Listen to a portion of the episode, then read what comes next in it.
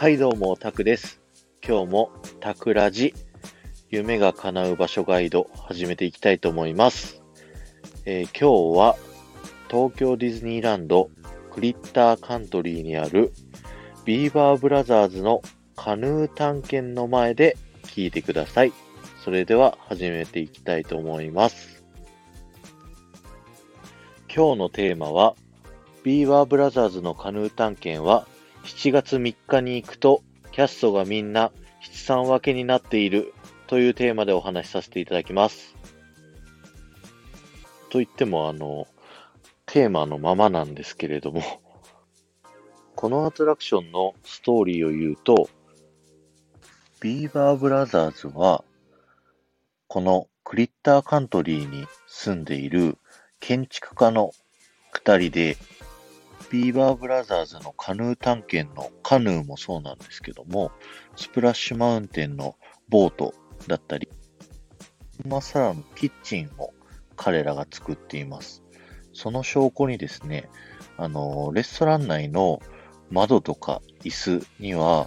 あの、ビーバーの仕事っぷりが感じられるかじり跡みたいなのが見えたりしています。でもこのビーバーブラザーズ、ちょっと仕事がいい加減でですね、グランマサラのキッチン内にある柱一個だけ設計ミスで、石一つ分隙間を開けてしまったので、無理やり後から石をねじ込んだ柱があります。その柱の石を手で、あの、いじくってみると、実際動くんですよね。皆さんも試してみてください。そして、そんなビーバーブラザーズ、なぜ今カヌー探検をやってるかっていうと、もともとはビーバーブラザーズが作ったダムがこのスプラッシュマウンテンの山にはありまして、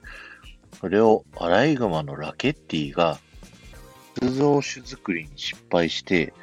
爆発させてしまったんですね、このダムを。で、それ以来、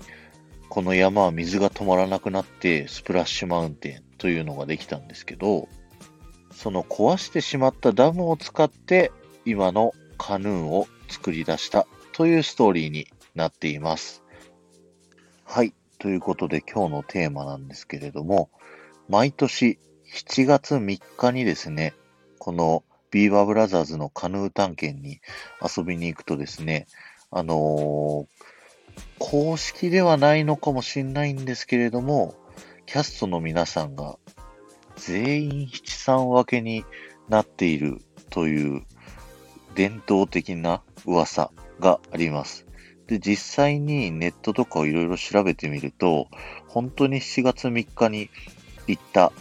ファンの人たちの写真で上がってたりするんですけど、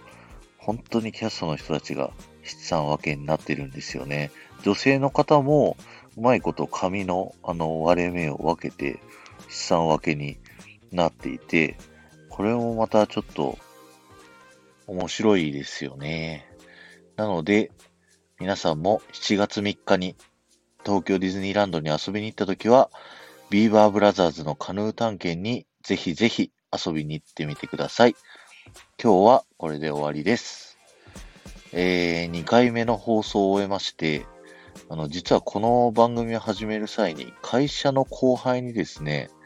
ちょっと始めてみようかなっていう話をさせていただいたんですけども、まあ、こういったコンセプト、ディズニーのいろんなところでこのラジオを聴いてほしいというコンセプトで番組を始めてみるにあたって、後輩に一番最初はどこのアトラクションがいい？適当に言ってみてって言ったらですね、後輩はスプラッシュマウンテンって言ったんですけど、あのーなんか個人的にピンとこなくて、あのー最初のミラコスタの話を第1回目にしてしまいました。まあ、じゃあ聞くなよっていう話なんですけども、それに負い目を感じてですね、2回目は、でもスプラッシュマウンテンじゃないんですけど、まあ、あの、近くにあるビーバーブラザーズのカヌー探検のお話をさせていただきました。はい。それでは、いってらっしゃい。